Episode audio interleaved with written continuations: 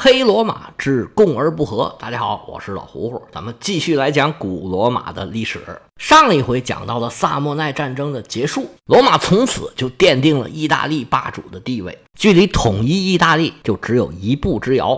不过，这对罗马来说不过是万里长征第一步，跟罗马将来的那个星辰大海比起来，这真不算是什么。但是，你自身越强大，你的舞台越大，你的对手也就越强大。罗马将要面对的敌人就不再是意大利半岛上的小小城邦了，就像游戏里边的升级打怪一样，你每升一级，你领的任务都不一样了，你的对手肯定也比原来要强大的多。不过，罗马能有今天的这个成就，这今天当然不是说现在这个二零二二年的今天了，是说他们打完萨莫奈战争的今天。罗马能够成为意大利的霸主，不得不说是运气也帮了他不少的忙。罗马在打萨莫奈战争这半个多世纪，其实就大致相当于亚历山大东征加上基业者战争的这段时间。亚历山大东征是十年，基业者战争大致是四十年，也大致是半个多世纪。不过中间错开了十年，萨莫奈战争呢要早十年。也就是说，罗马在意大利半岛上大肆扩张的时候，亚历山大的继业者们都在自相残杀。罗马实际上是趁着这些当时的顶级豪强没有功夫搭理他的时候，才在意大利半岛上完成了他的扩张。多年以后啊，在罗马人霸业已成的时候，希腊人还经常的这么酸不溜叽的说：如果当时亚历山大不是东征，而是西征，或者说亚历山大。再晚死一些年，可能历史上就没有罗马什么事儿了。那罗马当然他不愿意听这个话呀，但是不愿意听归不愿意听，如果当时亚历山大没死啊，这罗马确实有可能啊就没有出头之日了。因为按照亚历山大的个性，他把东方收拾的七七八八之后啊。再来征服罗马这边，似乎是顺理成章的事情。而且当时西西里和大希腊地区已经有很多希腊的城邦了。亚历山大是知道有他们这帮人的，也知道意大利半岛的一些基本情况。当时亚历山大在巴比伦称王之后，意大利半岛上的卢卡尼亚人、埃特鲁里亚人都曾经去派使者去参拜过亚历山大。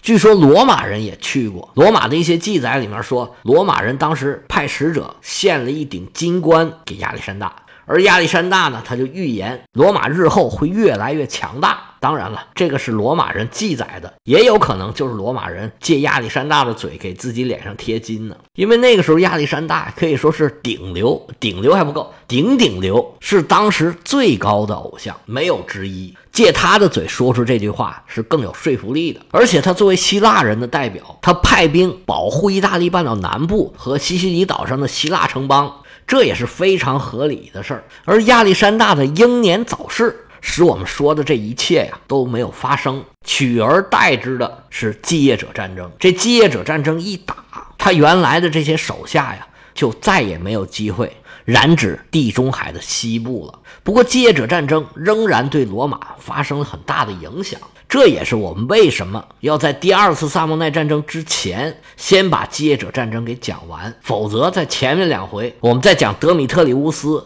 跟叙拉古合作威胁塔兰托的时候，这德米特里乌斯我们就得解释半天。其实解释半天也很难说得清楚他到底是谁，因为毕竟继业者战争也有那么长的篇幅，每一个继业者都有很多复杂的联系，光交代这一个人这背景是交代不清楚的。你要是听了继业者战争回来一讲德米特里乌斯，你就门儿清了啊，原来就是他呀。而更主要的一个原因，是因为我们接下来的一个主角，就是我们在继业者战争之中反反复复曾经提到的一个人，那就是伊皮鲁斯国王皮洛士。他是罗马接下来这段时间一个最主要的对手。您如果听了继业者战争，一定会对这个名字非常的熟悉。我在每次讲到跟皮洛士有关系的事情的时候，我都要强调一下啊，这可是皮洛士的父亲。啊，这可是皮洛士出世的时候啊，这可是皮洛士一战成名的时候。但是继业者战争毕竟不是皮洛士的舞台，他其实算不上是继业者，他是在整个继业者战争后期才成长起来的一个将军。当然，后来他成了伊比鲁斯的国王了。其实他打的最大的、最关键的这些战役，都是跟罗马人的对决。在继业者战争期间呢，他还只是一个配角。皮洛士出生在公元前三百一十九年或者三百一十八年，亚历山大死了四五年之后，接者战争都开打了，他才刚刚出生。我们在继业者战争里面虽然对皮洛士也有不少的介绍，但是都是一节骨一节骨的，这个情节涉及到他了才介绍的。鉴于他是接下来的一个主要人物，我们还是要简单的说一下皮洛士的。生平故事来龙去脉，以前讲过的咱们就带过去，以前没交代清楚的咱们就多说两句。这故事呢，还得从他们的祖上说起。其实这个祖上呢，也不是很祖，也就是皮洛士的爷爷那一辈儿。皮洛士的爷爷叫阿莱拜斯，他还有一个哥哥叫涅奥普托勒姆斯，这是伊比鲁斯王室一个很常用的名字。这个名字呢是有意思的，意思就是年轻的勇士的意思。这哥俩呢出自一个家族，这个家族呢是伊比鲁斯里面一个很大的部落，叫摩罗西亚。他们是这个部落的首领，因为这个涅奥普托勒姆斯是哥哥，他就继承了摩罗西亚这个部落的领导权。他上台以后呢，就联络了马其顿，随后摩罗西亚部落在伊比鲁斯是大肆的扩张，掌握了伊比鲁斯的霸权。其实这个时候的涅奥普托勒姆斯也好，后面他的儿子亚历山大也好，包括后面掌握了摩罗西亚大权的皮洛士也好。他们并不是伊比鲁斯的国王，因为没有这么一个伊比鲁斯王国，他谈什么是国王呢？当时伊比鲁斯还是这种比较原始的部落制。不过既然叫上伊比鲁斯的国王比较方便，以后咱也这么叫。这个时候，尿普托勒姆斯呢，为了跟马其顿人搞好关系，就把自己的女儿嫁给了马其顿的国王。当时马其顿的国王是腓力二世。而从伊比鲁斯过去的这位公主，就是亚历山大的妈妈奥林匹亚斯。之后的故事，我们在希腊史里面就讲得很清楚了。马其顿和伊比鲁斯就相互支持，腓力二世呢就统一了希腊。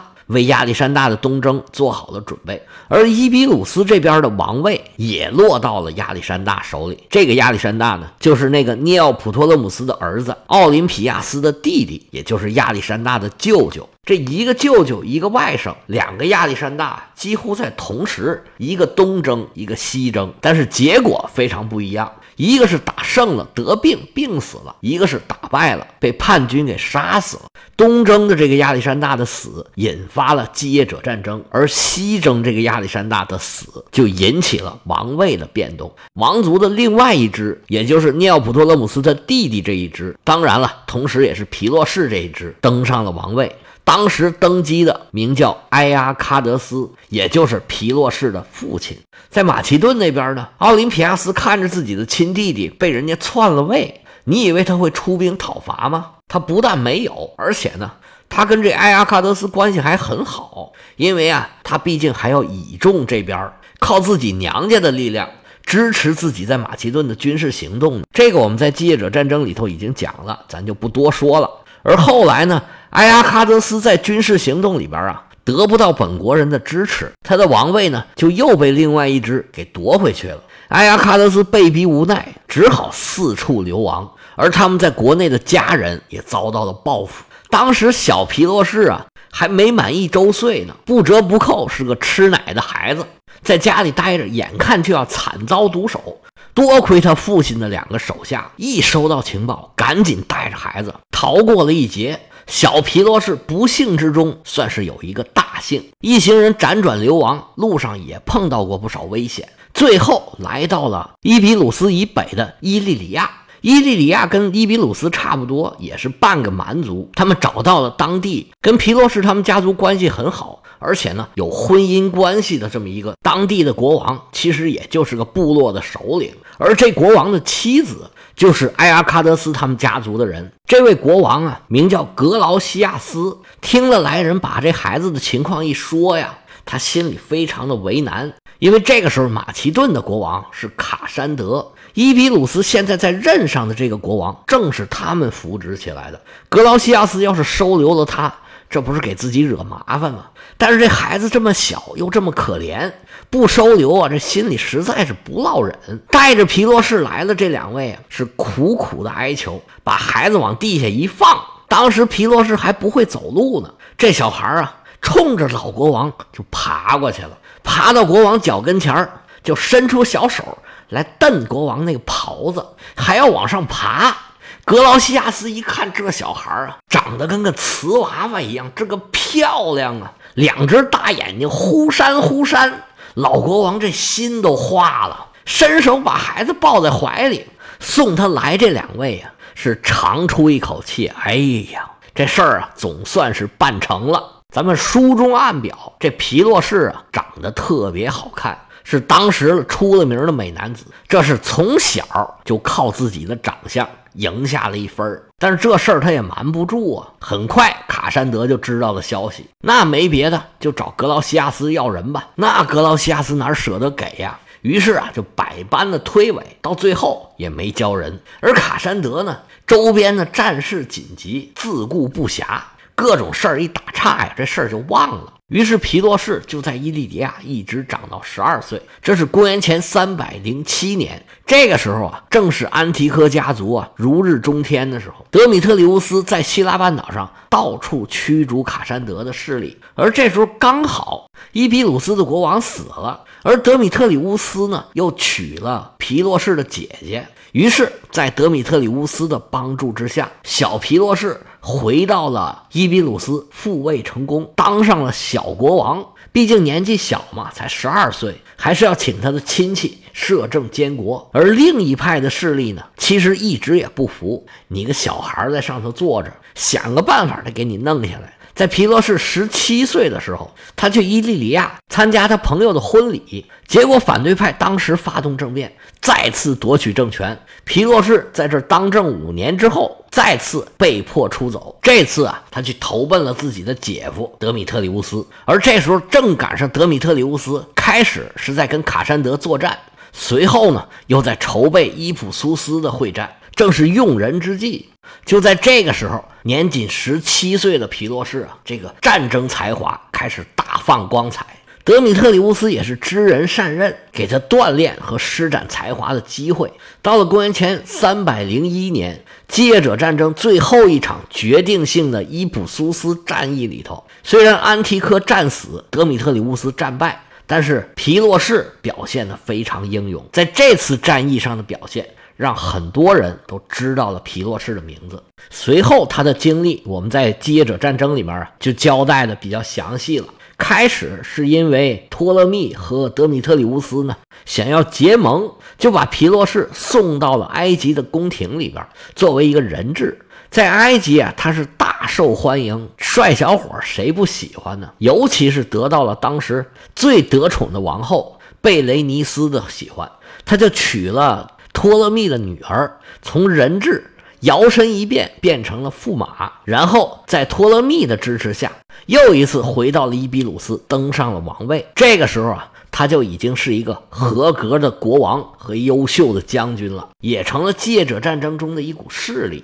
他在伊比鲁斯也没少插手希腊的事务，他也想在希腊有所作为，但是伊比鲁斯实在不是一个好的根据地，他屡屡在跟马其顿人对阵的时候。因为自己手下的伊比鲁斯军队太少，而马其顿人呢又不愿意自相残杀，本来听他指挥的马其顿军团时不时就放他的鸽子，所以他在马其顿和希腊的战局啊是时起时落。最后在公元前二百八十四年的时候，被利西马克斯赶出了马其顿。在最后几年的继业者战争里边，就没有再提到皮洛士的名字了。公元前二百八十四年的时候。